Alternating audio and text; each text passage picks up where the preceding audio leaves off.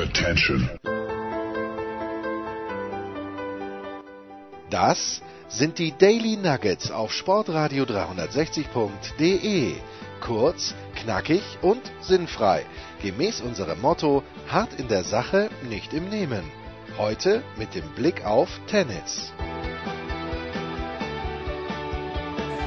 So, es ist das Samstagsdaily und wir nehmen extrem früh auf und da freue ich mich sehr, dass Oliver Fastnacht nach seiner langen Nacht bei der Zone nicht gleich gesagt hat, komm, das war's für mich, sondern er opfert uns noch ein paar Minuten seiner kostbaren Zeit. Guten Morgen, Oliver.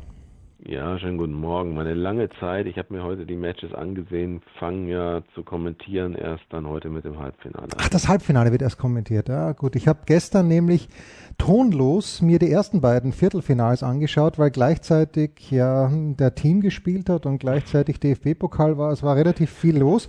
Und Premier League. Und Premier League, stimmt. Ein paar Bildschirme gebraucht. Ja, Premier League habe ich auch hin und her gezappt. Ich habe es ein kleines bisschen strange gefunden, dass Sky eine ganze Stunde Vorberichterstattung gemacht hat, aber gut, das ist, das ist ein anderes Thema. Wir ein ganz anderes Thema, ja. ja. Wir wollen über die Damen sprechen. Oliver, ich, wenn ich darf, würde gern anfangen mit Bianca Andreescu, die lange nicht gespielt hat nach ihrem Sieg in Indian Wells, also hat in Miami noch gespielt, äh, steht jetzt plötzlich im Halbfinale, macht mir aber trotzdem Sorgen, weil auch gestern gegen Pliskova nach 42 Minuten hatten wir, glaube ich, den fantastischen Zwischenstand von 6-0-0-5. Und nach dem zweiten Satz ist Andreescu rausgegangen, ist dann mit bandagiertem Oberschenkel zurückgekommen. Die ist mir mhm. für ihr junges Alter sehr schon verletzungsanfällig. Oliver, what do you make of it? First of all, I have to uh, uh, tell you that es war nicht, also lass es uns Deutsch machen. Ja, bitte. Ähm, ich muss dich korrigieren, das war nicht nach dem zweiten Satz. Sie ist nicht nach dem zweiten Was Satz. Was bei 5-2 oder was? Bei 2-5 ist sie raus. Ja, 2-5 war Ja, okay, gut, ja. Bei 2-5 hat sie sich erstmal äh, sozusagen die Diagnose stellen lassen, dann ist sie raus und ähm, kam wieder mit dem dicken Tape am rechten Oberschenkel, wobei es um ihre Leiste geht. Sie hat gesagt, sie ah, hat sich an der Leiste verletzt im Interview anschließend. Also sie müsste ja ähm, immer wieder, also ist immer wieder ein bisschen durch das flache Tennis von Pliskova gezwungen worden, ein bisschen tiefer runterzugehen. Und das habe ihr in der Leiste wehgetan. Ähm, naja, dann hast du ja gerade zu Recht gesagt, dass sie eigentlich immer wieder mal Probleme mit Verletzungen hat, auch jetzt nach vor dieser langen Verletzungspause. Im Grunde genommen ist sie mit komplett null Erwartungen in dieses Turnier gegangen und steht jetzt im Halbfinale. Das ist schon mal sehr, sehr viel. Mhm. Sorgen muss man sich, glaube ich, nicht machen, weil es, ich habe manchmal den Eindruck, es gehört bei ihr irgendwie auch dazu. Äh, und ich habe mich erinnert gefühlt an die Partie in dem Wales mit Angelique Kerber. Ich glaube, da möchte Kerber, wenn sie einen angenehmen Tag haben möchte, nicht darauf angesprochen werden. ähm, und ich glaube, dass es einigen schon so gegangen ist, dass sie ein bisschen von Andreescu irritiert worden sind. Und da muss man ja ganz ehrlich sagen, dass das heute bei Pliskova auch der Fall war. Ich glaube, wenn die nicht bei 2-5 rausgeht, dann gewinnt Pliskova auch den dritten ganz klar. Es hat, denke ich, schon auch dieses lange Warten, es waren mindestens sieben, acht Minuten mit ja. Diagnose und, und Verletzung und dann auch noch ist die Zeit eigentlich abgelaufen gewesen. Das hat mich auch ein bisschen gewundert, die Medical Timeout. Aber wir sind ja in Toronto. Also so ganz ideal lief das für Pliskova nicht. Dafür hat sie in der Zeit ein sehr schönes Coaching bekommen. Äh, was man so in der Art auch relativ selten erlebt. Weiß nicht, ob du es dir angehört hast oder hast es ja ohne Ton gesehen. Gell? Also, na, ist wirklich los. Mein, so, mein Sohn und ich haben es angeschaut und äh, der Robin sagt dann nur, das ist aber lässig, wie die miteinander reden. Aber wir haben es nicht gehört, wir haben es nur gesehen, dass Conchita Martinez ah, ja, okay. äh, da sehr lange dabei war. Das haben wir gesehen, aber nicht gehört. Ja, es war wirklich ganz, ganz, ganz nett. Also sie hat, äh, ja, sie hat erstmal versucht, so ihr ein paar Dinge zu erzählen und dann saß sie da und dann haben sie es geschafft, irgendwie Pliskova auch zum Lachen zu bringen und die haben, glaube ich, beide dann ein gutes Verhältnis. Ähm, und dann es hat es ja, ja ewig gedauert und sie hat dann irgendwie auch gesagt, hier, also vor allen Dingen jetzt hier keine negativen Gedanken und äh, es liegt an dir und überhaupt und alles, was man halt so sagt. Ich hatte trotzdem den Eindruck, dass es ein bisschen lang war. Irgendwann hat sie dann gesagt, reicht's, soll ich gehen, soll ich bleiben oder nicht? Dann wussten sie nicht, ob sie sich abklatschen sollen oder sich so ein bisschen so, so eine Faust geben sollten. Also es war alles ganz witzig und zwischendurch hat sie auch einen, einen kleinen Scherz gemacht und dann hat sie gesagt, dass sie ähm, ja, dass sie natürlich auch mal äh, in der Situation war. Also jetzt könne sie sich nicht mehr bewegen, sagt sie, Martinez, aber ich war ja auch mal in der Situation, worauf dann Plischkova wohl gesagt haben muss, lange ist es her. Hat sie gesagt, ja, ja, long time ago, long time ago. also das fand ich ganz nett. Ähm, hat nur leider am Ende nichts gebracht. Äh, Finde ich ziemlich bitter, muss ich sagen. Aber ich meine, gut, wenn sie auf sowas so reagiert, und bei Andreescu, glaube ich, ist, ist das so, äh, ja, ich will es ihr nicht, nicht zu bösartig unterstellen, aber ich habe da schon einen sehr kritischen Blick auf sie. Ich finde zum einen, dass sie, dass sie immer wieder dadurch auch als Mittel tatsächlich Gegnerinnen komplett aus dem Spiel rausbringt. Das ist zwar immer auch selbst verschuldet natürlich dieser mhm. Spielerinnen, die das mit sich machen lassen. Aber wenn das so zu einem, zu einem Schema wird, dann finde ich, dass das nicht mehr so spannend ist und nicht mehr so gut. Ich glaube, damit macht sie sich auch keine großen Freunde. Muss sie auch nicht, aber auch so insgesamt habe ich den Eindruck, dass so richtig das Feuer nicht überspringt.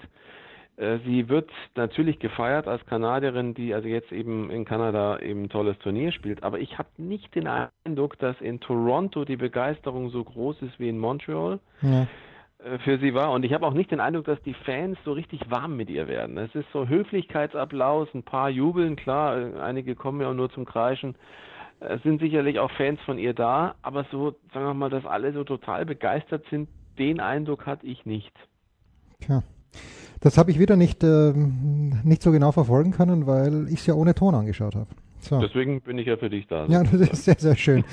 Im Halbfinale spielt jetzt aber gegen die Lieblingsspielerin, möchte ich sagen, des lieben Kollegen Sebastian Kaiser von der Bild, nämlich Sophia Cannon, die ganz erstaunlich, wie ich fand, äh, sich präsentiert. Äh, zum einen hat sie Ashley Barty geschlagen. Hast du das als Überraschung bewertet, Oliver, dass äh, Cannon gegen Barty gewinnt? Weil ich war jetzt nicht so wahnsinnig überrascht eigentlich. Also Cannon ist für mich schon seit einiger Zeit die Spielerin, die den besten Kopf hat, die beste Taktik, das meiste Rüstzeug in jeder Hinsicht, um wirklich jeder Gegnerin das Spiel schwer zu machen, das zu spielen, so ähnlich wie Andreescu eigentlich auch, das zu spielen, was die Gegnerin nicht mag. Da würde ich sogar Andreescu noch einen Tick vorne sehen, weil die einfach noch schmutziger auch spielen kann. Bei Canon ist es so, dass sie einfach eine riesen Variation hat und dass sie eben aus diesem ganzen großen Repertoire immer wieder auch mal den richtigen Schlag wählen muss. Das gelingt ihr nicht immer, aber sie hat eine irre Qualität, sich zu konzentrieren. Sie kann sehr, sehr cool von oben wegspielen. Sie, also ich bin völlig begeistert von ihr. Ich weiß nicht, wie lange Herr Kaiser ihn, sie schon toll findet, aber ähm, ich habe sie auch schon eine ganze Weile auf dem Zettel und äh, verfolge diese Entwicklung sehr genau und muss ehrlich sagen, pff, es schon, ist schon ganz erstaunlich, was die mitbringt. Also deswegen und das ist erst der Anfang. Das wird ja alles noch besser, noch toller. Nee, Kaiser kennt ähm, die schon, Kaiser kennt die schon ziemlich lang und ich habe sie erstmals gesehen, als sie bei den US Open 2015 möglicherweise oder 16 gegen die Tochter von Alex Antonic im Juniorinnen-Wettbewerb gespielt ja, hat, damals 3 und 3 gewonnen hat. Ähm, ja. Die Mira spielt sehr, sehr gut Tennis aber die hat, die hat damals keine Mittel gefunden. Hat, ja. Und äh, die kennen, die, die ist furchtlos das Einzige, was wir ihr empfehlen würden, aber das ist wirklich nur ein Nebenaspekt, ist, dass sie bei den Pressekonferenzen versucht, mit offenem Mund zu sprechen, weil bis jetzt hat sie es immer mit geschlossenem getan. Das ist auch unterhaltsam. Aber ansonsten ist äh, an der, von ihrer Einstellung, der finde ich, der schaue ich gerne zu. Die hupft herum wie ein ja. Rumpelstilzchen, manchmal sehr, sehr schön. Ja, aber sie ist auch sehr, ich finde, dass sie relativ eloquent auch ist. Also äh, sie. Äh, nee, nee, sie plaudert viel, aber sie, sie, sie nuschelt ein bisschen. Art und Weise ja, aber sie antwortet jetzt auch nicht irgendwie kindisch oder so, sondern das ist alles, finde ich, ziemlich, ziemlich on, on point. Also fand das, finde das ganz gut. Mein Gott, ist halt ein bisschen amerikanisch, aber ähm, also ich finde sie eine sehr angenehme Erscheinung und äh, Andreescu ist halt eine, die auch so ein bisschen, was das, wenn wir das wieder so vergleichen, bin ich sehr gespannt, wie die Zuschauer sich da äh, aufstellen, weil ich habe eh den Eindruck, dass die Fans in Toronto, die Zuschauerinnen und Zuschauer dort ein bisschen wenig an Begeisterung zeigen, sowieso, mhm. also mhm. außer bei Serena. Aber ansonsten ist es so, das geht so ein bisschen, ja, es ist, es ist okay, es ist auch Stimmung da, aber weißt du, so ein völliges Ausflippen habe ich nicht erlebt. Und auch bei Canon war es heute eigentlich relativ ruhig in dem Match gegen Svitolina. Bin sehr gespannt, wie das morgen aussieht. Ich meine, die spielen um eine ganze Menge es ist äh, viel drin. Für Andreescu geht es um 14. Wenn sie das Turnier gewinnen sollte, Kennen kann äh, Nummer 15 werden. Das ist Wahnsinn. Ein Riesensprung möglich. Mhm. Ähm, Äh, und beide können das Turnier gewinnen. Ich glaube sogar eher noch kennen, wenn Andriescu morgen oder jetzt dann heute später äh, tatsächlich ein bisschen eingeschränkt sein sollte. Aber wie gesagt, Vorsicht davor. Ne, kennen ist gut und es ist vor allen Dingen so, dass sie mit ihrem Vater, das ist eines der wenigen Verhältnisse Tochter-Vater als Coach und Spielerin, wo man wirklich sagen kann, das ist nicht ganz so extrem wie zum Beispiel bei Anisimova, wo es relativ extrem auch ist, dass auch äh, also irgendwie da man auch merkt, da ist, da geht nichts dazwischen, aber es ist auch nicht immer im gesunden Ablauf meines Erachtens so. Und bei Canon ist es eigentlich, der Vater ist relativ unaufgeregt, finde ich, mhm. ganz angenehm eigentlich. Also, ne, ist ja interessant. Also da bin ich mal gespannt, was da morgen bei rauskommt. Aber Oliver hat schon angesprochen, in der Nacht von Freitag auf Samstag, äh, Serena Williams spielt gegen Naomi Osaka zum dritten Mal und hat zum ersten Mal gewonnen. Oliver, in überzeugender Manier. War es mehr Serena oder war es mehr Osaka, die ja in letzter Zeit nicht prächtig gespielt hat? Ja, Osaka ist für mich äh, da, wo sie, wo sie, wo sie hingehört eigentlich, und zwar spielerisch. Hm. Dass sie mit diesem Tennis die Eins ist, ist nur wieder eigentlich relativ tragisch. Aber Barty war für mich jetzt auch keine zwingende Nummer eins. Andererseits, mhm. wenn alle mal dürfen, dürfen die auch mal. Mhm. Es ist natürlich schon krass, weil, weil Osaka hat jetzt außer bei den ganz großen Turnieren zuletzt, also und jetzt auch in den letzten Monaten nichts Besonderes gezeigt. Immer wieder hört man von ihr mit diesem Motivationsproblem, hat sie jetzt auch ziemlich viel Einblick äh, gewährt.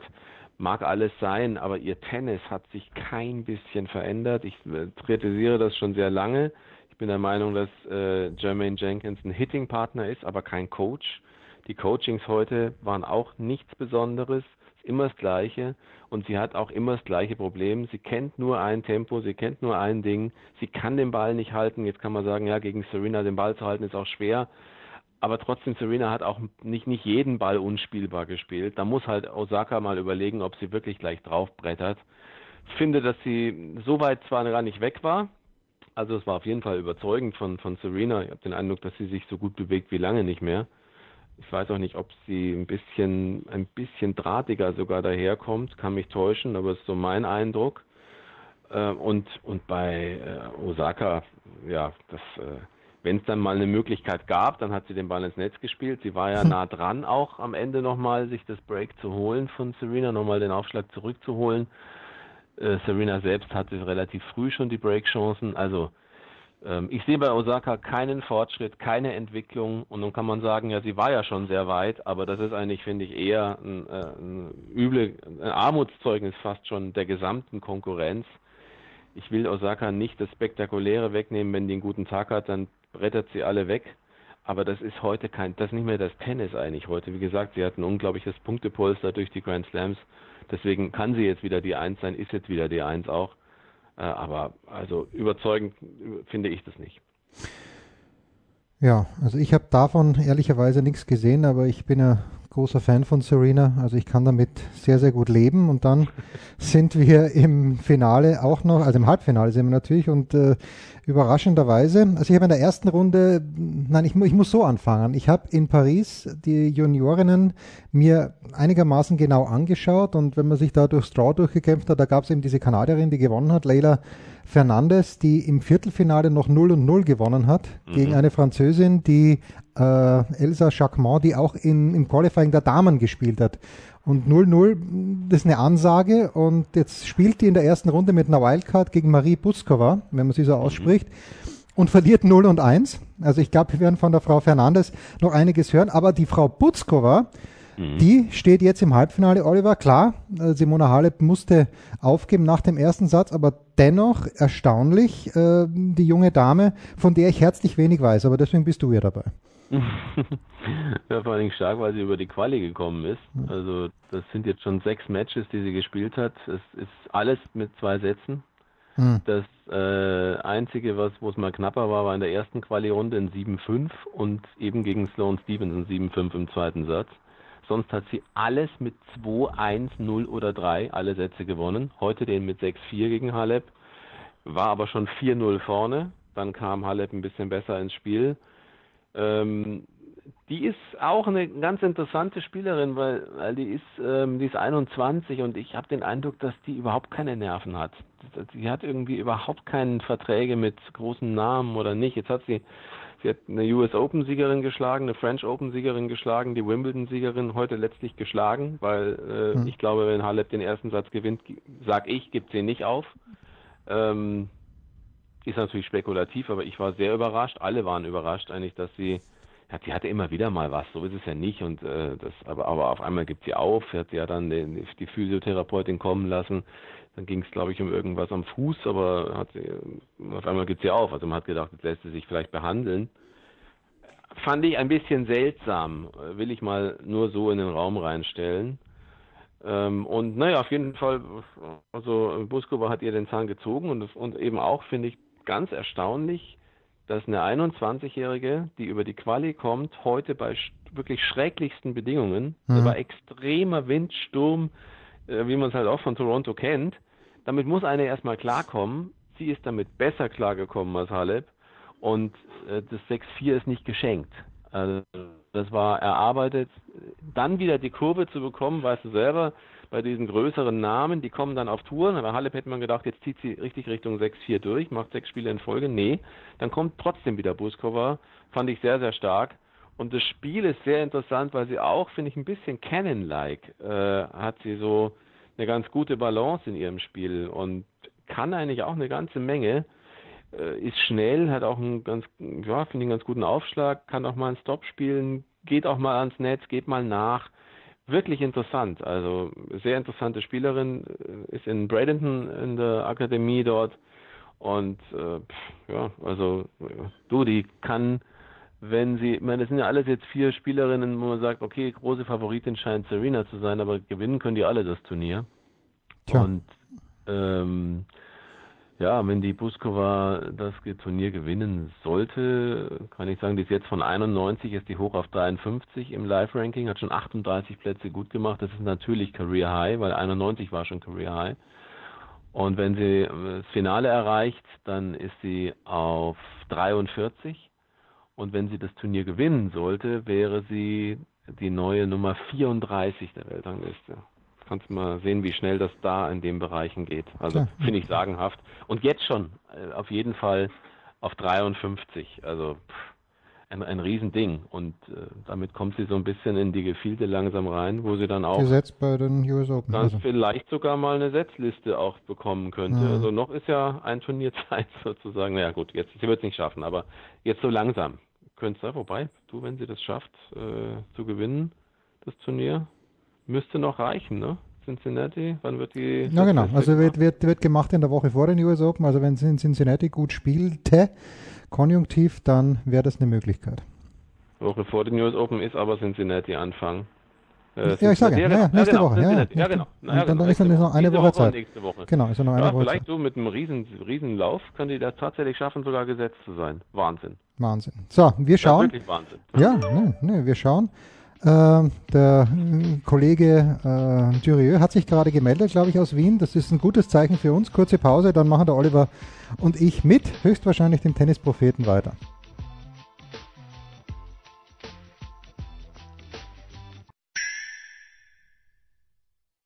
Was kommt? Wer gewinnt? Wo geht's weiter? Unser Blick in die Glaskugel.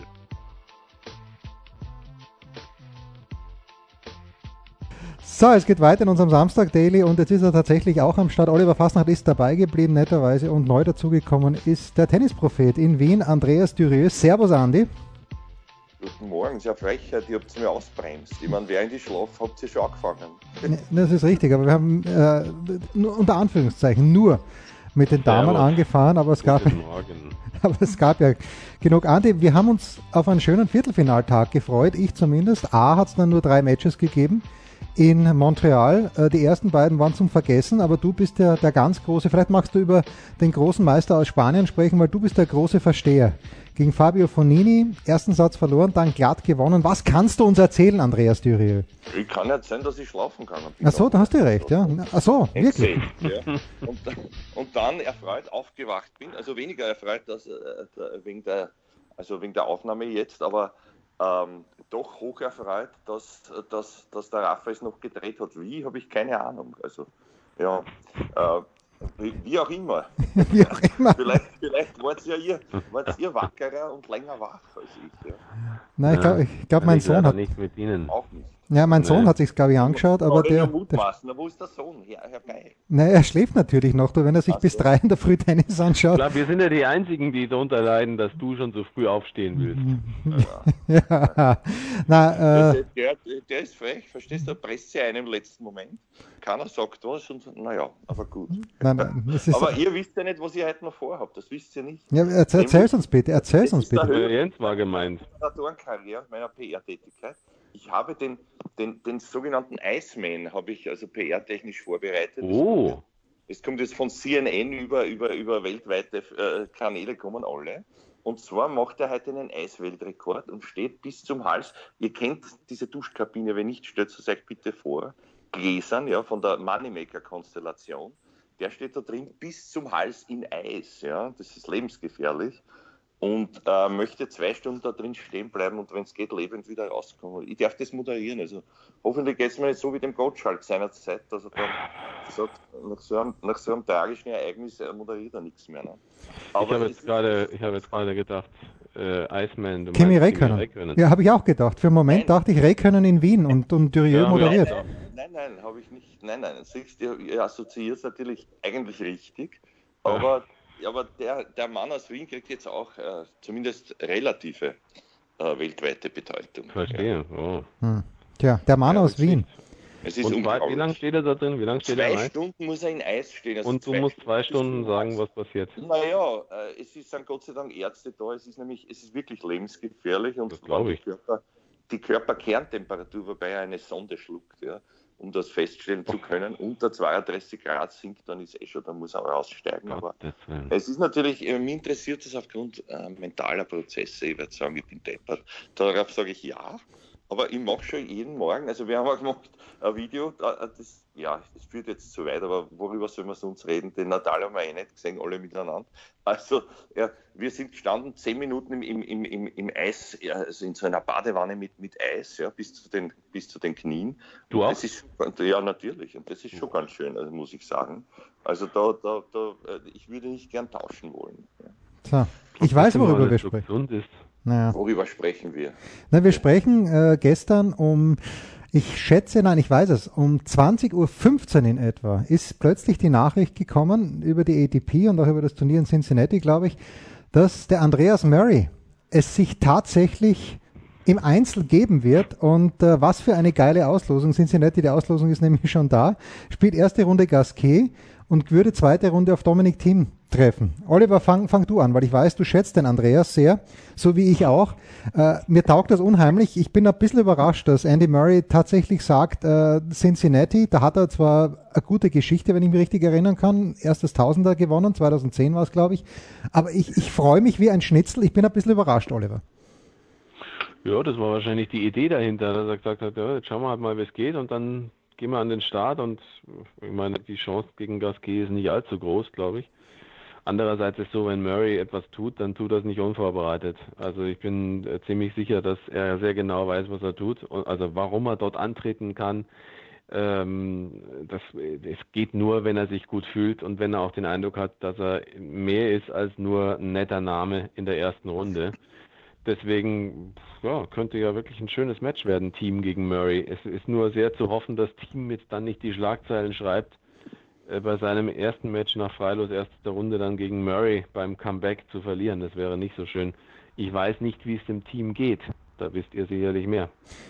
Wir können nur mutmaßen, Andi. Ich habe ihn ja die ganze letzte Woche verfolgt in Kitzbühel. Ähm, und der Medvedev, pff, was soll man sagen, das Spiel hat nicht mal eine Stunde gedauert gestern. Der Medvedev hat äh, aus meiner Sicht, außer wenn er selbst aufgeschlagen hat, die Kugel nur zurück reingespielt und der Dominik hat gestern keine Power, keinen, keinen Drive gehabt, keine Idee gehabt, wie es gewinnen soll, Andi. Ja, das stimmt. Also es ist natürlich, jetzt obliegt es wieder mal mir, ihn zu zerreißen. Das, das tut mir leid. Zerreißen doch bitte nicht. Das ist Viertelfinale das von einem Tausender, nachdem er davor sein Heimturnier gewonnen hat. Kein Grund, ihn zu zerreißen. Ja, naja, ihn doch zerreißen. kann also am Jetlag einmal nicht gelegen haben, so gescheit bin ich. Da sieht man, ich habe studiert, weil zwei Partien hat er gewonnen. Ja. Wobei schon gegen den Zilic hatte ich den Eindruck, also dass der, der relativ äh, mental äh, schwäch, äh, stärker, also nicht ganz so schwache da gewinnt. Das Tiebreak im ersten Satz war ja dahingehend unglaublich. Ähm, es ist ihm dann passiert, oder man kann sagen, er war so stark, wie auch immer, er hat das irgendwie gewonnen. Aber richtig rund hat er mir auch nicht gewirkt in den entscheidenden Momenten. Und jetzt setze ich wieder mal dort an. Also ich behaupte einmal, ein, ein Nole oder vor allem ein Raffer, auch an einem solchen Tag, haben wenigstens Anzeichen kämpferischer Natur, sich irgendwie zu wehren und, und nicht so. Ich meine, da kann man gleich aufhören. Da kann man, da kann man hingehen und sagen, nach einer halben Stunde, à la Kyrgios, okay, wisst ihr was, leckt's mir alle, mich Freizeit nicht, ja. Überhaupt diese scheiß Hartplätze, ich fahre jetzt auf einer, einer Beach auf Sound, fotografiere mich dort und lege mich dort hin und spüre erst wieder, wann Sound. Also ist jetzt übertrieben, aber da, da, kann man dann auch dazu stehen. Natürlich kann es so Tage geben, aber ich finde so, das so sollte man, kann nicht sagen, darf man, weil man darf alles, wenn es im, im Zuge der Regeln ist, aber so sollte man halt nicht auftreten. Egal was man hat und wenn man wirklich was hat, dann gibt man auf weiter. Aber er ist, äh, er ist ja dann trotzdem gegen Cilic durchgekommen, ne? Weil, ja, ja, ja, das ist nicht ja, so schlecht, trotz allem. Ich sage, der, der, relativ weniger schwache Mental hat das gewonnen. Also, Und war er da schon verletzt oder meintest du, er hätte gegen Medvedev aufgeben nein, müssen? es geht jetzt um die letzte Leistung gegen Ja, okay, die habe ich nicht gesehen. Die andere, weiß ich nicht, gegen Cilic, ja, war er durchaus zwischendurch noch okay. Aber es ist wirklich so, also wenn da, wenn da nichts kommt, quasi entschuldigend, dann ist es sehr verwunderlich, so aufzutreten, dass er irgendwie, sagen wir, gesundheitlich gehandicapt gewesen wäre. Ja. Ich hätte nicht gedacht, dass er überhaupt gegen Shapovalov, auch wenn der jetzt momentan nicht in Superform ist, aber ich hätte trotzdem gedacht, dass dieser Fluch anhält, sozusagen, äh, weil es ja schon äh, trotz allem ein, ein, äh, eine ziemliche Umstellung ist, also in jeder Hinsicht. Körper, Umstände, Untergrund. Also ich meine, das ist jetzt schon, das finde ich jetzt schon relativ stark, dass er da überhaupt jetzt immerhin im Viertelfinale gestanden hat. Ich verstehe aber natürlich auch, dass du sagst, so wie, wie er sich präsentiert hat, äh, warst du überrascht, um es mal vorsichtig zu sagen. Ich habe es nicht gesehen, deswegen kann ich es nicht beurteilen.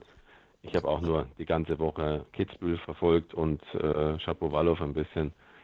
Und das hätte ich nicht gedacht, dass er das, dass er das tatsächlich gewinnt nach dem Verlust des zweiten Satzes. Naja, da muss man auch sagen, dieser Smash, den äh, Shapovalov vergibt, im dritten Satz dann, der letztlich der Breakball für Dominik ist, den macht er von 100 mal 99 mal, den, den knallt er in die Netzwurzel, wie es Marcel Meinert auch so schön gesagt hat. Das, also er war gegen Shapovalov auch schon äh, knapp dran am Ausscheiden, finde ich. Äh, er hat sehr gut serviert dann in den entscheidenden Phasen. Gegen Cilic ja auch, da hat er zweimal, glaube ich, 0,40 aufgeholt.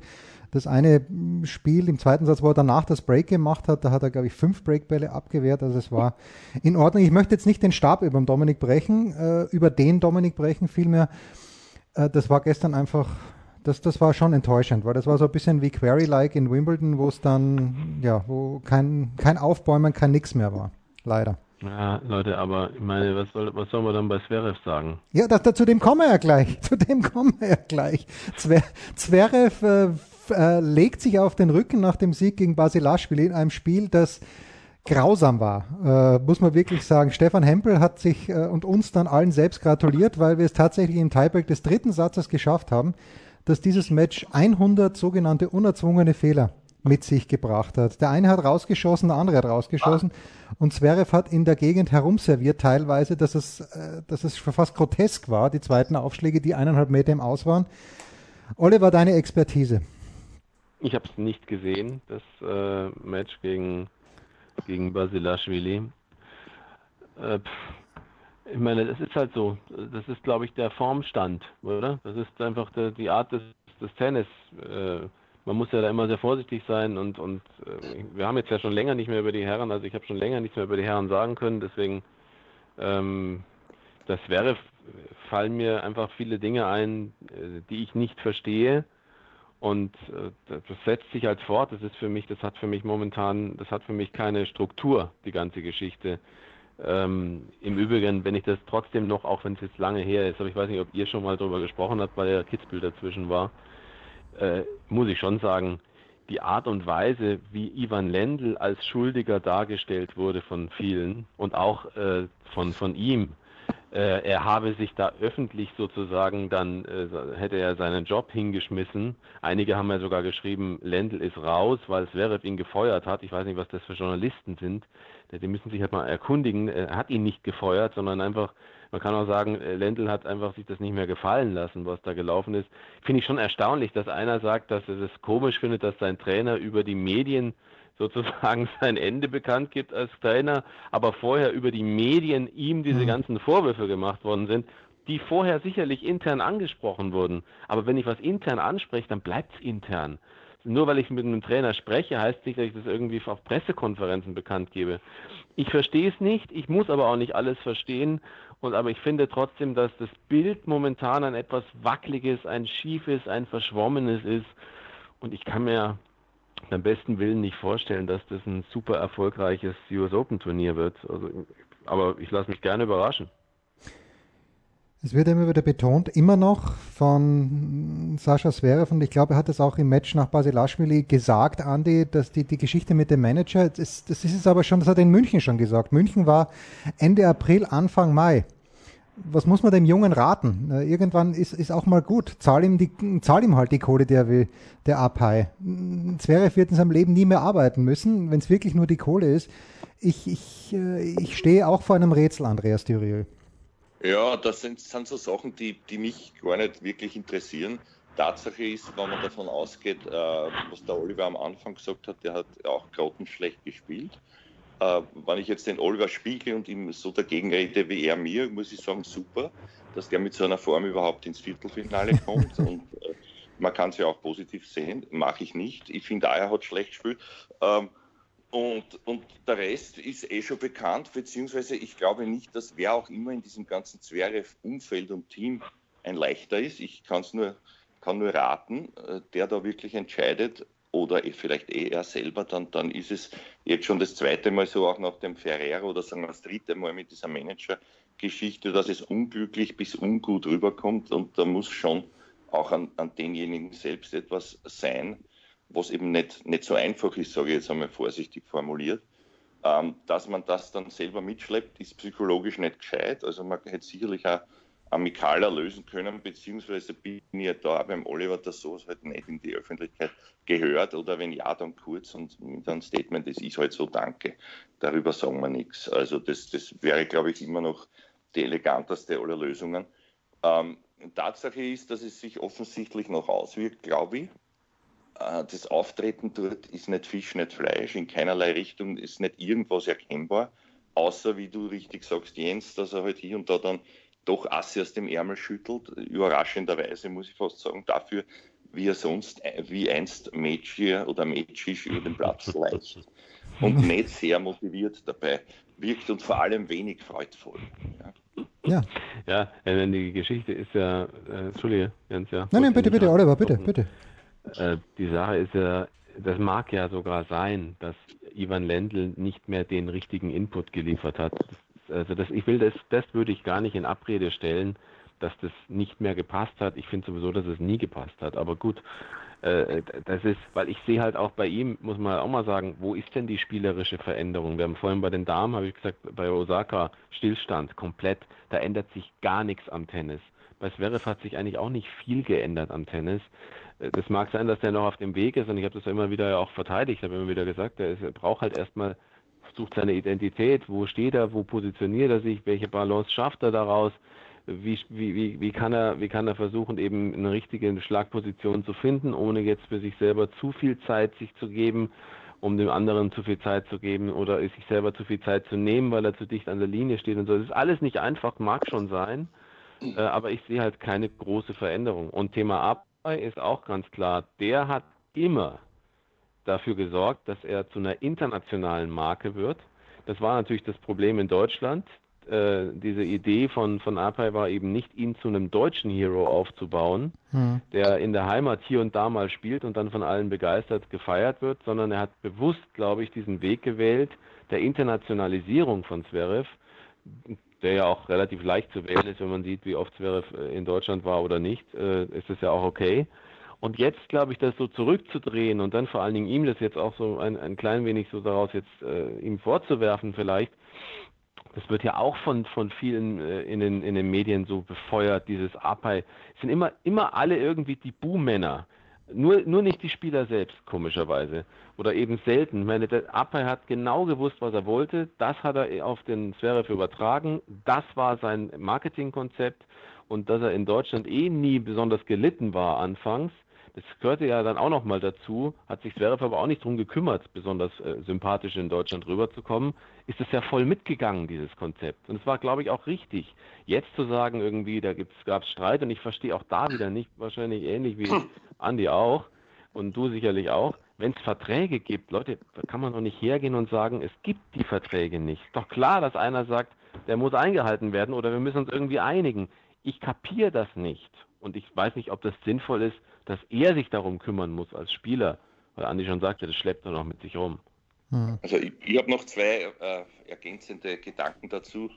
Der, der zweite ist dann eine Frage an euch. Ich fange es also umgekehrt an.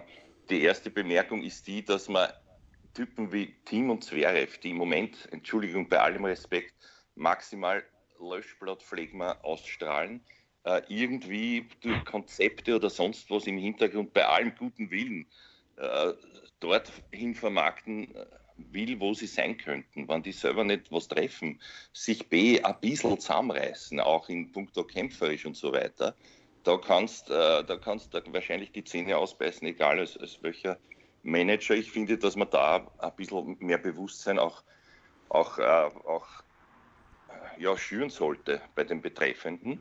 Jetzt ist, jetzt ist man zwar aller Team mit Family, Oma, Opa und Freunden unterwegs, die alle lieb und nett sind, wenn wir gewinnen, und, aber wenn nicht, äh, gibt es wahrscheinlich den Klasse-Handschuh, naja, war ein schlechter Tag, morgen wird es wieder besser sein. Äh, aber ihr wisst, was ich meine. Also das, das würde ich schon einmal laut aussprechen. Aber und ganz kurz, also letzte Woche in Kitzbühel, also ich meine, das Stadion hat gebebt, äh, das muss man ihm schon lassen. Also in Kitzbühel hat er nicht gut gespielt, aber da hat er sich zusammengerissen und da hat das Turnier dann gewonnen. Da war kein einziges Match dabei, wo ich gesagt hätte, äh, boah, er hat natürlich auch ja. Gegner geschlagen, die er schlagen muss. Ja, das stimmt. Das stimmt. Aber, naja, aber das hätte sich hier fortsetzen können, sagen wir mal. Also es ging mir ja nur ums Auftreten in dieser letzten Partie. Das andere hm. war okay hat er gewonnen, kann man auch positiv sehen. Wie gesagt, Champions Qualität gewinnt an schlecht, spielerischen schlechten Tagen gegen einen Zilic, der nicht niemand ist, der zwar jetzt nicht in der Höchstform seines Lebens spielt, aber das ist ja wurscht. Aber, aber also dann, es geht mal um die Marke, die nachhaltig mhm. da nicht, ein, nicht einfacher zu vermarkten ist, von wem auch immer. Ja. Da kann sich der Starke überlegen, was er will im Hintergrund ähm, und mit einem Kitzbühel auftreten ja, es ist Österreich, aber da wird man kein Weltstar. So, nämlich dort, wo man sein könnte, schon auch in der internationalen Wahrnehmung. Und ganz Unrecht hat die, die, die, die Frau nicht gehabt, die da im, im Fernsehen die, die Frau Williams verteidigt hat. Äh, wer ist der Herr Team auf der weiten Welt, leider Gottes. Also sagen wir mal in, in, in, in Amerika. Ja. Und der zweite Gedanke oder die Frage an euch ist, na, wie ist denn das? Gibt es da auch einen einen Buhmann glaubt ihr aller Presnik, der die Geschicke leitet im, im Zverev-Team oder wer, wie entscheidet da jemand oder ist es eh er selber oder lässt er sich lenken? Das würde mich nämlich interessieren, da habe ich halt gar keinen Einblick aus Österreich. That's a great ja. question. Naja, ich meine, das ist äh, die, die Vertrauten sozusagen, äh, ich meine, der, der, die größte Figur ist natürlich der Vater, logischerweise. Ja, das ist es. Das wäre auch meine ähm, Antwort gewesen. Und ähm, die, die entscheidende Frage ist, wie viel Eigenbestimmtheit, wie viel Selbstbestimmung gibt es bei Zverev? Und ich würde dazu tendieren, ich glaube, dass viele das anders sehen, aber ich würde sagen, das ist sehr viel Zverev momentan, er selbst glaube, dass, dass er das auch versucht, um, ich denke, es ist auch so seine, seine Idee dahinter wahrscheinlich, auch die Dinge mal selbst in die Hand zu nehmen und zu regeln. Also die Geschichte mit München war ja, dass äh, sein Vater im Krankenhaus in Hamburg war und deswegen musste sich Zverev alleine darum kümmern. Aber in der letzten Zeit ist ja schon so, dass es Leute, vielleicht ein, zwei Leute gäbe, die sich vielleicht darum kümmern könnten. Aber er macht es, glaube ich, bewusst selber und ich meine, dadurch macht er ja auch bewusst selbst in der Außendarstellung Fehler. Vielleicht ist das aber auch okay, weil vielleicht muss er einfach auch diesen Schritt gehen und das erstmal lernen. Ich weiß nicht, ob er es annimmt tatsächlich. Wenn man ihm jetzt sagen würde, du äh, Sascha, warum äh, hast du denn eigentlich das öffentlich gemacht? Weiß ich nicht, würde er wahrscheinlich sagen, wie heißt du? Ich meine, keine Interviews mehr. Nein, ich meine, er wird wahrscheinlich relativ überrascht reagieren. Äh, das ist, ich glaube, das ist das krasse Gegenteil von Team. Er versucht die Dinge selbst jetzt in die Hand zu nehmen und fällt damit hier und da ein bisschen auf die Nase, weil er auch nicht alles, glaube ich, clever macht. Haben wir ja schon drüber gesprochen.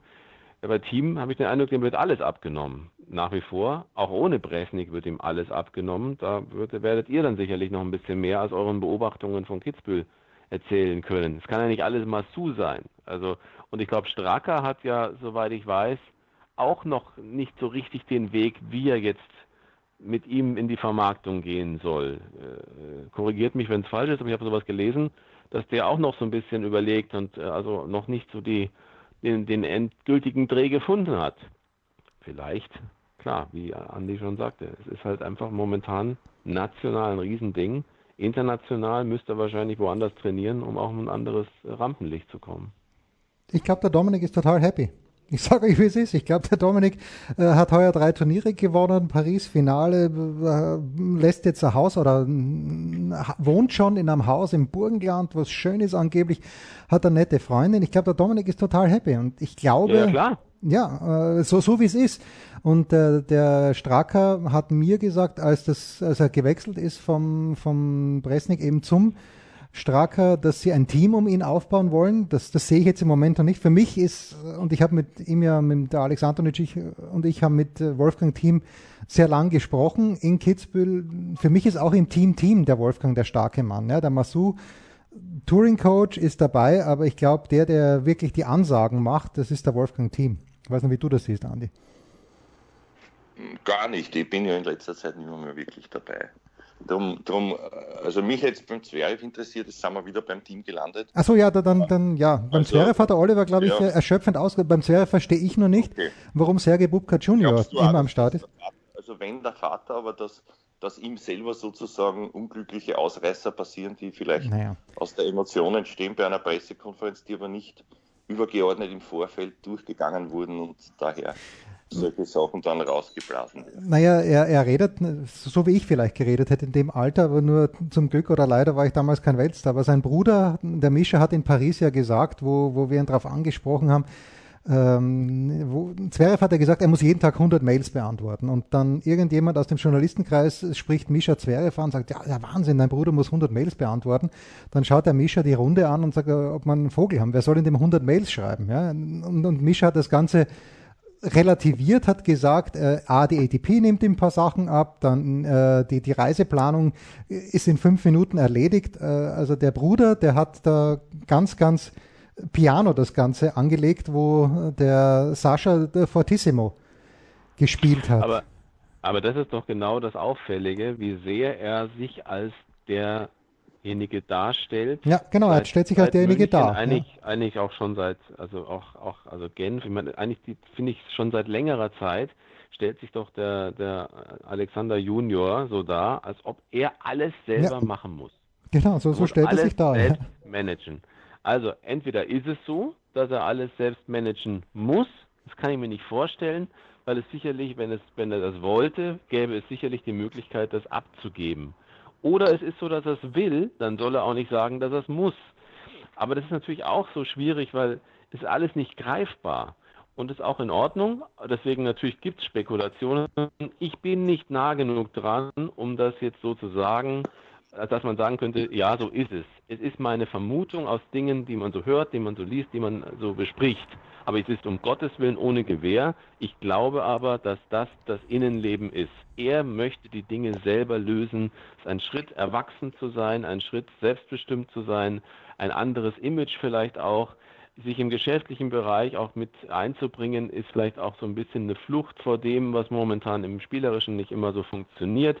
Es ist ja auch so, dass er momentan überhaupt nicht, glaube ich persönlich, gar nicht darüber nachdenkt, wer könnte ihm denn helfen, dass er mehrfach Matches nach Matchbällen verloren hat in diesem Jahr. Also da sind wir wieder bei dem, bei unserem sehr beliebten Thema, ähm, nämlich die Frage, merkt das ein Spieler und was tut er dagegen? Das ist ja schon auffällig, wie oft er Matches nach Matchball verloren hat in diesem Jahr. Hm, hm. Ja, es ist schwierige Gemengelage also, und. Beim, beim, bei Andys mentalen Thema sind wir da. Naja, unterm Strich, ich finde es unterm Strich traurig, weil, also wenn man es nur mal ähm, simplifiziert und vielleicht abschließt, es ist das Auftreten beider für die eigene Wahrnehmung sehr, sehr unglücklich, sage ich jetzt einmal vorsichtig. Und ich finde, dahingehend sollte wer auch immer einmal ein Auge drauf werfen aus den eigenen Reihen und ein bisschen einen mahnenden Zeigefinger heben. Und das Zweite ist, dass man jetzt, das ist mir gerade jetzt gekommen, der Gedanke, da in einem Zeitalter gelandet sind, wo man alle so die, die Armen und die, die, die, die Opfer als Spieler und, und dass, dass, dass, die, dass die so gegängelt werden, wie auch immer. Ich meine, früher, bis da, das war dann schon super, das hat es alles nicht gegeben. Da hat es einen, einen, äh, da war glaube ich der Borg der Erste mit Bergelin oder, oder der, der, der, der Tierak mit Villas die haben auf einmal einen mitgehabt, der ist dort gesessen und war der Coach, Mentor und weiß ich was alles. Und, mhm. und das war schon, und das war schon, aber da war, da, das, da ist, ist dann, daher ist es dann gekommen. Ich kann mich erinnern, da wurde dann spekuliert, apropos Kitzbühel, hat jetzt im selben Stall der Herr Tierjagd die Order gegeben, der junge mhm. Leconte, der zehn Klassen besser war, muss den alten Villas noch einmal gewinnen lassen, damit er das 17. Mal gewinnt oder nicht. Also da ging es dann schon so in diese Richtung. Das wurde auch nie wirklich aufgedeckt. Ja. Oder hat er einfach einen schlechten Tag gehabt. Und, und Smash ist à la Chapovalov übrigens auch mit links vergeigt, der Herr Leconte mhm. damals, als Jugendlicher. Kann mich noch erinnern. Den hat er ausgeschossen, der hat nicht gewusst, wie ihm geschieht. Hat aber gesagt nachher, und wir haben alle gelacht, na den, den hole ich mir noch, den Leconte, wird schon sein. Der Muster, was will der? Und dann hat er Paris gewonnen, also immerhin. Ja, im Gegensatz so zum Herrn Leconte. Ja. Ich, ich, schwelge in der Vergangenheit, ja. aber jetzt bin ich schon wie die ganzen alten Deppen, die am Parkbank sitzen. Früher war alles besser. Ja, früher war alles besser. Ja gut, in meinem Muster. Muster hat ja auch den Rücken komplett freigehalten bekommen von Ronny Latgeb. Ja, stimmt. Ja. Ja. Es, war dann, es war dann schon auch ähnlich, diese Entwicklung. Ja, ja. Nur ganz, ja, ganz zu Beginn, da war es nicht so. Die sind alle allein durch die Welt gereist, haben es am Plätzchen gesagt, haben es am Plätzchen gesagt, waren alle eigenverantwortlich, haben selber entschieden. Manager wozu im Tennis, sagen wir uns ehrlich. Ja. War, glaube ich, wirklich der Tierjagd der Erste, man korrigiere mich. Aber, aber bis dahin war Hol- oder Europa-Tier eigentlich. Ne? Mhm. Und, mhm. und, jetzt, wenn du so, also ich habe jetzt völlig den gegenteiligen, das wirklich, also Mitte 20-Jährige, die einmal endlich einmal einen Befreiungsschlag machen, der, der halt kurzfristig gut tut, äh, langfristig aber dann vielleicht, vielleicht noch, noch weniger äh, System in der ganzen Sache äh, hat, das, das ist halt dann schon eine Entwicklung, wo ich mich frage, naja, Leute, überlegt sich selber mal, wer will ich sein, wie kann ich das anstellen, was mache ich daher, egal wie viele Leute mal reinreden und vielleicht im Hintergrund äh, als Manager oder sonstige Menschen auftreten. Ganz interessant ist ja, die, dass der, äh, dieser Weg, den der Zverev gegangen ist zuletzt eigentlich, war ja genau der, nicht viel Einblicke zu geben. Ich finde, das hat ja eigentlich ganz gut funktioniert. Ich kann mich noch äh, ganz gut erinnern, als damals Mark Kevin Göllner einmal erfolgreich war, äh, ihr werdet euch auch noch dran erinnern, dann hat er dann Nizza gespielt und ich war zu der Zeit äh, in Nizza, weil ich bei Radio Plus Monte Carlo moderiert habe. Und äh, wir haben versucht, mit dem Interview zu bekommen. Das war nicht möglich. Hm. Ging nicht, äh, hm. weil weil er davor in Marseille gut gespielt hatte äh, oder in einem anderen Turnier vorher gut gespielt hatte. Das war 1900, muss 1992 oder war das 92, 93. Auf jeden Fall haben wir es versucht, irgendwie ihn zu bekommen und es ging irgendwie nicht. Äh, und äh, da haben wir schon gesagt, wir sagen mal, geht's eigentlich jetzt noch? Ähm, das war damals relativ ungewöhnlich eigentlich für einen, der eben so gerade mal Kappe nach hinten einen Erfolg hatte. Und ich finde, bei, bei Zverev ist so, ähm, ohne das vergleichen zu wollen, aber Zverev ist ja auch den Weg gegangen mit Abhey. Das war ja letztlich genau dieser, dieser Plan. Sei nicht zu gläsern. Ja. Weil er wusste natürlich, Abhey wusste ganz genau, was auf den einstürmt, wenn er ihn in Deutschland zu einem großen Namen machen will.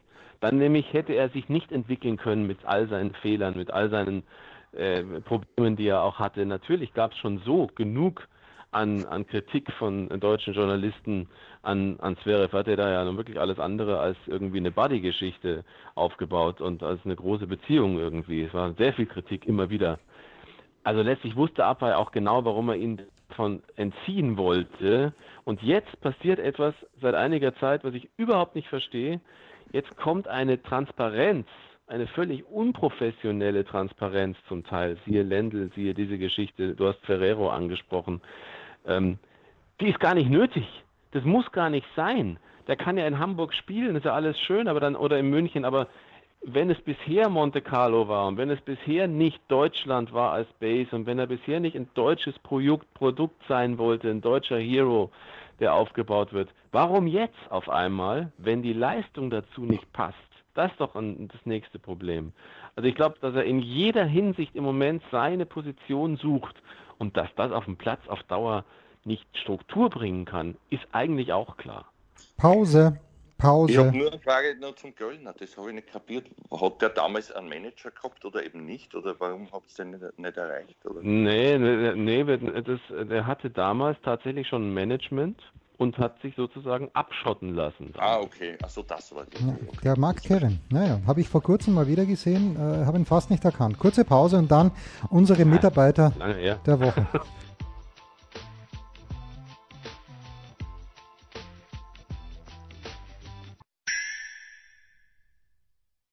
der Passgeber, der Eigentorschütze, der King of the Road, unsere Mitarbeiter der Woche.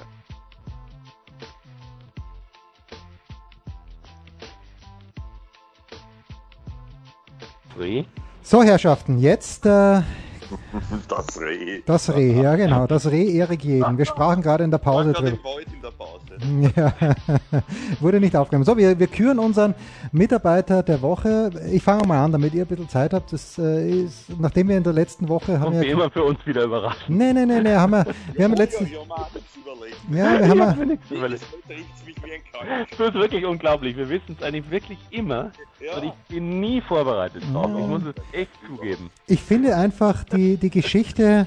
Äh, und letzte Woche haben wir kein Daily gemacht, weil letzte Woche habe ich das Gespräch mit Wolfgang Thiem und Alex Antonic reingestellt. Aber ähm, ich finde die Geschichte überragend, dass jetzt schon zum zweiten Mal in Folge beim Tausender Nick Kyrgios und Stefanos Tsitsipas gemeinsam Doppelspiel. Jetzt haben sie wieder die Nummer 1 gezogen in Cincinnati, nämlich Juan Sebastian Cabal und Robert Farrar. Aber Kyrgios, der ja ein geläuterter Mann ist, wie wir in Washington gelernt haben, der mit seinem Buckel leider immer noch viel Probleme hat. Aber ich finde das lässig. Also Marcel Meiner hat es gestern noch auf Sky erzählt, wenn es denn wirklich so war. Und wer, wer würde denn den Worten von Marcel Meinert äh, nicht trauen, dass die dann zu dritt im Privatflieger weitergeflogen sind nach äh, Montreal und man weiß ja, dass sich Tsitsipas und Medvedev überhaupt nicht mögen und Kyrgios muss da, oder so ist die Vermutung, die eine Stunde äh, gut überbrückt haben. Für mich ist Nick Kyrgios mein Mitarbeiter der Woche, auch wenn er in dieser Woche, in dieser Runde, in dieser Woche früh rausgegangen ist und jetzt in Cincinnati, wenn ich mir das mal so anschaue, auch keine überragende Auslosung hat, aber ich mag den Kyrgios, ich finde, er ist gut fürs Tennis. Äh, er spielt gegen Lorenzo Sonego und dann gegen Katschanov, wenn er den gewinnen sollte in Cincinnati. Mein Mitarbeiter der Woche, jetzt habe ich lang genug gelabert, immer noch Nick Kyrgios. Andi. Darf ich kurz ein? Darf ich kurz ja, hake ein. Wie lang magst du den schon so? Immer schon. Weil ich erinnere mich, dass nein, du nein. durchaus auch schon mal kritische Töne ja, nein, natürlich. Ich bin immer kritisch, wenn, wenn ich den Eindruck habe, dass er das Match nicht gewinnen will. Aber ich finde, der ist, äh, der ist grandios. Ich habe doch schon heftige Vorwürfe von dir. Naja, die, die, die werfe ich ihm immer vor. Aber ich, ich, na natürlich, aber ich. Äh, Ach so, weil das, den du magst, deshalb Das ist enttäuschte Liebe. Das ist äh, das ja. gleiche bei Fabio. Also ich habe wenn ich mir einen US Open-Sieger wünschen dürfte, dann ist es Fabio Fonini. Er wird es nicht durchziehen, ich glaube es nicht, aber ich würde es mir von Herzen wünschen. Mein Mitarbeiter der Woche, Nick Kyrgios. Andi. Kyrgios, den fange ich auf. Und zwar für mich ist das ein, ein absolut authentisch, wirklich allein selbstbestimmter Irrer. Und ich glaube, gerade das spürt man auch als Publikum, ob man ihn hasst oder nicht, oder ob man ihn liebt. Das, er polarisiert wahnsinnig, das ist gut. Und ich finde dahingehend, wenn man auch dazu steht, man ist halt so, ja, man ist halt ein, für manche ein fürchterliches A-Loch. Das war der McEnroe auch seinerzeit. Da, da hat sich auch der Herr Vater nichts überlegt, der ein biederer Rechtsanwalt war und dem das alles furchtbar peinlich war. Der war halt so. Also wenn man jetzt den Kern von Spielern gern sieht, egal wie, wie sich das dann äußert, das ist nämlich meine Konklusion, lasse ich die Herrn Thiem und, und, und, und Herrn Zverev noch einmal über ihr Erscheinen nachdenken und auftreten. Das ist einmal das Erste. Das Zweite ist, dass ich, dass ich sagen muss, äh, der Herr Meinert ist nicht mein Mitarbeiter, weil er spricht immer noch vom, von der Netzkante, die gibt es nicht. es gibt auch keine Netzbandkante, so, so gut es sonst sein mag. Im Englisch ist er ganz schlecht, das hat man gestern auch gemerkt, aber also mein Mitarbeiter ist er nicht. Freund hoffentlich noch immer. Wenn er sich das anhört, soll er darüber nachdenken. Ähm, und das dritte ist, mein Mitarbeiter ist, wäre der Herr Kyrgios gewesen. Ich schwenke jetzt, war er deiner jetzt? Ja, es war meiner, natürlich, ja, mit, mit größter ja, Freude. Dann, dann, dann, ist es für mich der Herr Schwarzmann, wer soll sonst sein? Weil wenn man kaum übers Netz schauen kann und dann tut den Herrn Fritz Schlag nach Strich und Faden, finde ich, ist das auch eine, eine, eine äh, Betitelung wert in diesem wunderbaren Medium. Also der Herr Schwarzmann, möge jubeln, er ist mein Mitarbeiter der Woche. Und das, das nach seinem Turniersieg in Los Cabos. Was soll, was soll da jetzt noch kommen für Diego Schwarzmann? Das ist ganz, ganz schwierig. Oliver. Ja, ich, meiner wäre auch Curious gewesen, weil wir sind ja hier scheinbar im Curious Fanclub. Ja, natürlich. Äh, bitte? Ja, natürlich. Ich habe es wieder nicht verstanden. Nein, nein, nur weiter. Wir, wir, wir, wir waren beide synchron. wir, wir bestärken dich nur. Gesagt, aber wie? Und der Jens hat gesagt, aber natürlich. Aber wie, ja genau. Ich, ich bin ja auch. Ich bin ja auch. Ich finde auch, dass er völlig falsch behandelt wird. Offiziell auch von den Offiziellen haben wir auch schon oft drüber gesprochen. Er darf Sachen nicht, die andere dürfen. Ähm, das Tennis macht seine eigenen schillernden Figuren kaputt zunehmend. Ja, und, das äh, meine ich damit. Da gibt es einen, der ist wirklich schillernd und egal womit er schildert. So ist es. Das so will man halt sehen letzten Endes. Es sagt ja der Jens immer, für den würde er äh, Akkord ja. kaufen. Das ist der Punkt, das ist der Punkt. Und mein Gott. sagt, wenn er so ein Match erwischt wie zuletzt, jetzt ja. bei diesem Tausender in der ersten Runde oder war es zweite, ich weiß nicht. Na, erste Runde was. Ja, ja, also erste für ihn. Aber für ihn, na, gesetzt war er nicht. Nein, also nein, nein, ja, erste. natürlich. Er ist jetzt 25, also nicht vom, vom Alter wäre es gern, aber, aber in der Welt. Ne? Mein Gott, dann schlägt er halt zwei, dreimal von unten auf. Bis zur nächsten Geniestreich-Partie. Ne? Also dann äh, haben wir alle, alle eigentlich curious. Äh, ich habe keinen Mitarbeiter und keine Mitarbeiterin Macht der nichts. Woche. Ich könnte jetzt, könnte jetzt sagen kennen, weil ich, weil ich sie eben klasse finde und so weiter. Aber ich, ich mache was anderes. Ich sage einfach mal, ich weiß zumindest, wer der Sky-Mitarbeiter der Woche ist. Wollt ihr es wissen? Sag's uns bitte. Sag's uns bitte. Der Producer. Du bist mein Sky-Mitarbeiter Ja, der Woche. Natürlich. Weil es gibt keine Sendung, in der in der Kürze der Zeit dreimal Sky-Leute gelobt, von dir Tja. angepriesen und der Name genannt wurde. Deswegen mein Sky-Mitarbeiter der Woche, Jens Hulber. Ja, ich hoffe, ich darf das sagen. Das darfst du Aber sagen. ich habe derelativiert, du. Ich habe schon Nein. Na, und jetzt, jetzt ganz ehrlich, da, muss ich nochmal was sagen. Also, äh, Stefan Hempel hat das Spiel kommentiert gegen Basilashvili. Und das würde ich Zum mir mal. Mal. Nein, nein, Moment, Moment, Moment. Das würde ich mir mal von österreichischen Kollegen wünschen, dass sie derart kritisch, wenn es denn nicht läuft, ja, der, der, der Stefan, der hat keine Ausreden gesucht, der, der, der hat gesagt, wie es ist beim Zverev, ja, dass er da hinten herumkurft, äh, da wird, so wird er nichts gewinnen. Äh, und das, das regt mich ein kleines, ich meine, es hat mich auch aufgeregt in Kitzbühel, ganz ehrlich. Äh, da, da kann der Dominik nichts dafür. Dominik kommt rein, Pressekonferenz und es stehen dort 500 Leute drinnen und die klatschen. Äh, No cheering in the pressbox und schon gar nicht bei der Pressekonferenz. Äh, Das, das geht mir, diese Verbrüderung in Österreich, die geht mir um eine Nuance, nicht um eine Nuance, sondern um einen ganzen Schritt zu weit. Und äh, da, deswegen, deshalb äh, küre ich mich gerne selbst auch zum Sky-Mitarbeiter der Woche, weil der Stefan da mh, sehr, sehr genau den Finger in die Wunde gelegt hat, wie ich fand. Und äh, das hat mich sehr gefreut. Das hat mich nicht gefreut. Das ist mir, ich habe nichts gegen den Zverev, aber ich finde, so muss das auch sein. Man darf ja gerne mal sagen, wenn was nicht in Ordnung ist. Oder man sollte auch sagen, wenn was nicht in Ordnung Finger ist. in die Wunde legen ist immer relativ leicht. Ich habe es nicht gehört, deswegen sage ich nur ganz allgemein. Für mich ist es dann kein Finger in die Wunde legen, sondern einfach eine gute Analyse, wenn die Gründe herausgearbeitet werden, wenn äh, durchaus auch ein bisschen die Hintergründe dazukommen, wenn die Situation beurteilt wird und wenn man eben auch ein bisschen dahin schaut, wie seine eigene Entwicklung ist, die von Zverev. Und ich glaube, die ist einfach sehr, sehr schwierig im Moment. Wir haben es ja jetzt lange genug besprochen um dann einfach nur einen Finger in die Wunde zu legen. Aber wie gesagt, ich habe nichts gehört und deswegen kann ich auch nichts dazu sagen. Ich finde nur, dass man bei Zverev unglaublich wichtig, vielschichtig in die Analyse gehen muss. Es ist genauso zu einfach zu sagen, alles scheiße, wie es Ja, zu einfach ist, nicht, ja. ihn hochleben. Ich habe doch gar nicht jetzt, also ich meine, jetzt reicht dann irgendwann mal auch wieder mit, mit An Anwalt sein von. Ganz ehrlich, ich habe das nur generell gemeint, weil das ist genau so liest man es. Entweder ist es total negativ oder es ist auf einmal sehr positiv. Und ich glaube, dass er ist einfach, die Persönlichkeit ist zu schwer zu greifen und er selber hat so ein zu großes Problem, glaube ich, momentan seine Position zu finden.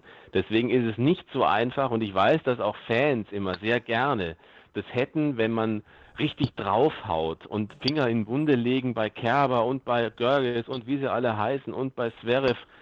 Wir sollten schon immer noch auch versuchen, einigermaßen aus vielerlei Betrachtungsweisen in die Analyse zu gehen. Das ist jedenfalls mein Ansatz. Und das äh, wird auch oft ein bisschen zu schnell und zu finde ich, fast fahrlässig auch dann drauf gedrückt. Das lassen ich wir. Ich muss noch was sagen. Ja, sag bitte. Es, es, es wird jetzt unnötig verlängern, aber ganz was Interessantes, natürlich aus eigener leidvoller Erfahrung. Also in Österreich, ich kann es ja nur sagen, wie es sich mir hier darstellte und darstellt. Ja. Es gibt jetzt gibt's einen Sender, der da was zeigt, das ist halt jetzt Servus TV, sagen wir mal. Übergeordnet ist Deutschland Sky. Ich glaube, dass generell der deutsche Markt trotz allem, mich hat dieser Nebensatz vom Oliver stutzig und auch betroffen gemacht, weil ja leider was Wahres dran ist. Dann gibt der Zwerg vielleicht kein Interview mehr. Und jetzt sind wir bei einem Punkt, wo ich euch sagen kann, mir ist es definitiv mehrmals passiert, dass interveniert wurde, mhm. weil ich halt auch kritisch war. Es war von der lieben, braven, netten Frau Schett, Tralala, die furchtbar geweint hat, äh, als ich sie gefragt habe, warum die österreichischen Fans ihrer Ansicht nach jetzt pfeifen nach der Leistung. Und das kann man sie nicht fragen. Und wenn sie eh schon so schlecht spielt und beim Oberhauser interveniert und, und, und, und, und. Ja. Selbst der Oberhauser hat gesagt, das ist ihm wurscht, das war eine korrekte Frage, ich dürfte also weiter. Am, am Ende meiner Laufbahn war ein Mitgrund, dass der Herr Presnik ja, interveniert hat und gesagt hat, dem Herrn Thurieu gibt der Herr Team kein Interview mehr. In Kitzbühel 2015, weil ich mich mhm. angelassen habe vorher, die mentale äh, Fragilität des Teams einmal in einem Kommentar gegen den Wawrinka äh, darzulegen. Das war der einzige Grund. Also, und da muss ich sagen, das geht dann schon in eine Richtung, wo man vielleicht leichter als, ich kenne den Herrn Hempel nicht, ich weiß auch nicht, wie oft er wo vor Ort ist, wie gut er mit Zwerg ist oder nicht, in der größeren Anonymität sozusagen, sie einmal was sagen traut, ich habe es immer sagen traut.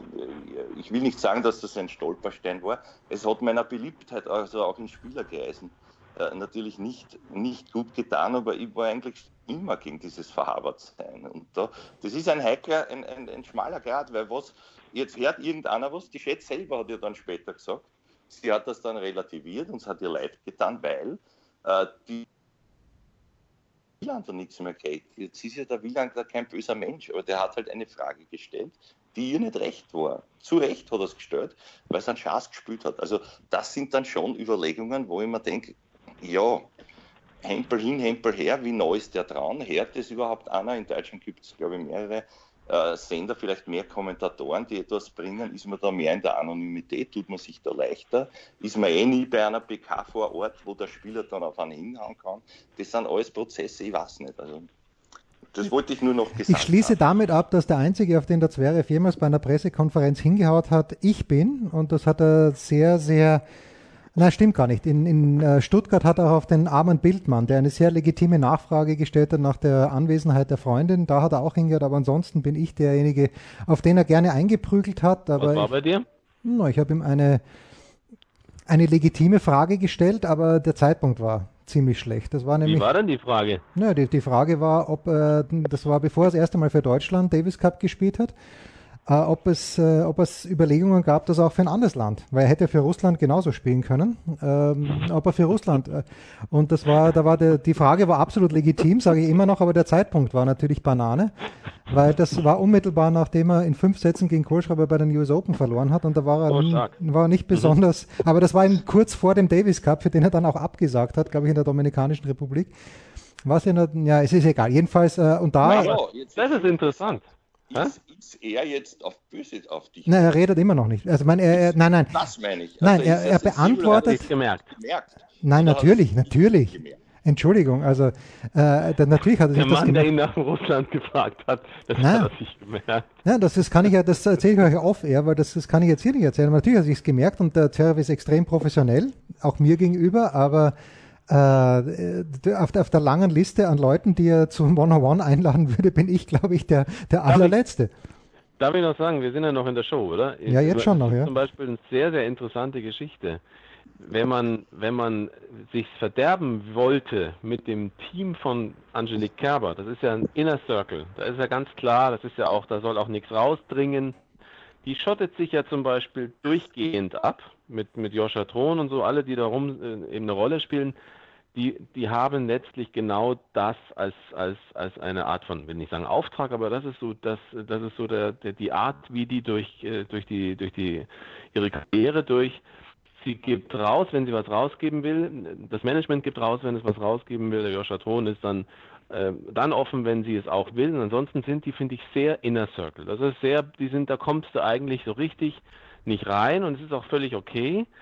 Wenn man aber sich wirklich richtig in die Nesseln setzen wollte, könnte ich wetten, dass die Frage danach, warum sie damals sich beschwert hat, dass der DTB sich überhaupt nicht um sie kümmert.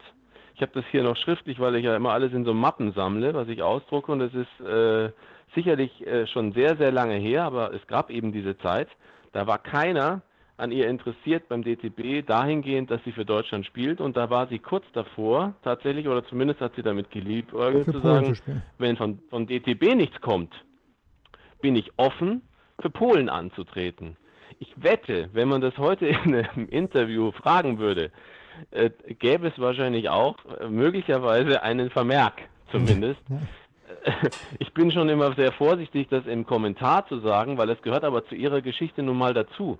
Es gehört nun mal dazu, dass man, dass man das weiß, dass sie eine Zeit lang vom DTB oder aus Deutschland nicht besonders groß jetzt im Sinne von hofiert sowieso nicht, aber es gab kein besteigertes Interesse daran und sie sagte, sie bekommt keine Unterstützung. Ich habe das alles hier noch schriftlich, also das, das gab es auch mal, ja. Und ich, der, der Weg letztlich, finde ich, die Dinge auf den Punkt zu bringen, finde ich es richtig. Ich bin, schließe mich da komplett an, Andi, was du erzählt hast. Ich glaube, jeder hat so eine Geschichte. Jens hat sie auch. Ich habe sie ja mit Michael Stich damals gehabt. Wir könnten da, glaube ich, viele Beispiele sagen, letztlich, äh, wo man mit einer Kritik möglicherweise sich selber eine Falle gestellt hat. Und das darf eigentlich keine Falle sein, aber der Tennissport ist inzwischen so abgehoben, dass jeder noch so kurzzeitig erfolgreiche oder jeder noch so erfolgreiche für einen Moment so unglaublich denkt, dass sie schon was ganz Großes sind. Keine Gespräche mehr. Man kann froh sein, wenn man bestimmte Coaches erreichst du gar nicht mehr zum Beispiel. Andere sind wieder offener. Ist natürlich eine Frage von persönlichen Kontakten. Aber es ist zum Teil unglaublich, und das kann ich immer nur wieder sagen, Eishockey. Spieler, die Unglaubliches leisten, da kannst du mit jedem in den Kontakt kommen. Mit Coaches vor dem Match noch. Daran sollten sich auch Fußballer mal ein Beispiel zum Beispiel nehmen. Aber ich finde, dass der Tennis sich da, Tennissport sich in eine sehr ungesunde Richtung, was das angeht, entwickelt. Entschuldigung, ja, so lang ja, war. Nein, ich finde auch, ich bin da sehr emotional. Ich finde leider, es, es, es würde übergeordnet ja ein, ein Mentoring hergehören, nämlich insofern, als ich ja hier und da kleine Seminare machen darf für Jugendspieler, die dorthin wollen, wo die anderen schon waren. Und wenn sich die Chat erinnert, wie derselbe Mensch, der Herr Thurieux, mehrheitlich, ja, durchaus sich mit ihr gefreut hat, sie auch, also man will ja einem nichts Böses. Das Bewusstsein soll dahin gehen, wir sitzen doch alle im selben Boot, wir müssen halt manchmal auch kritische Fragen stellen. Und wenn man dann immer mehr zur Koryphäe wird, egal wer auch immer und angeriert ist und so reagiert, finde ich das eben auch nicht professionell, weil man kann sie nicht nur immer bejubeln lassen und wenn es zu Recht ist, dann äh, einer, einer Frage ausweichen oder mit jemandem nicht reden, weil der Frage stellt. Das, das kann nicht sein. So, eine Stunde, sieben Minuten. für, uns, für uns die früheste, die, ja, das früheste frühste. Daily, also mein frühestes Daily mhm. ever. Ja. Äh, Herrn Durieux mussten wir sogar wachklingeln. Ja, aber der geht jetzt ja zum Eismann. Ah, Moment, das war ja ausgemacht. Ja, ja, das ist richtig. Und ich gehe jetzt, ich gehe jetzt, ich setze mir jetzt aufs Radl. während meiner Schlafzeit. Naja, gut. So, danke ihr zwei. Das war's für heute. Das waren die Daily Nuggets auf Sportradio 360.de. Versäumen Sie nicht alle anderen Podcasts aus unserer sympathischen Familienwerkstatt. Schon gar nicht die Big Show. Jeden Donnerstag neu.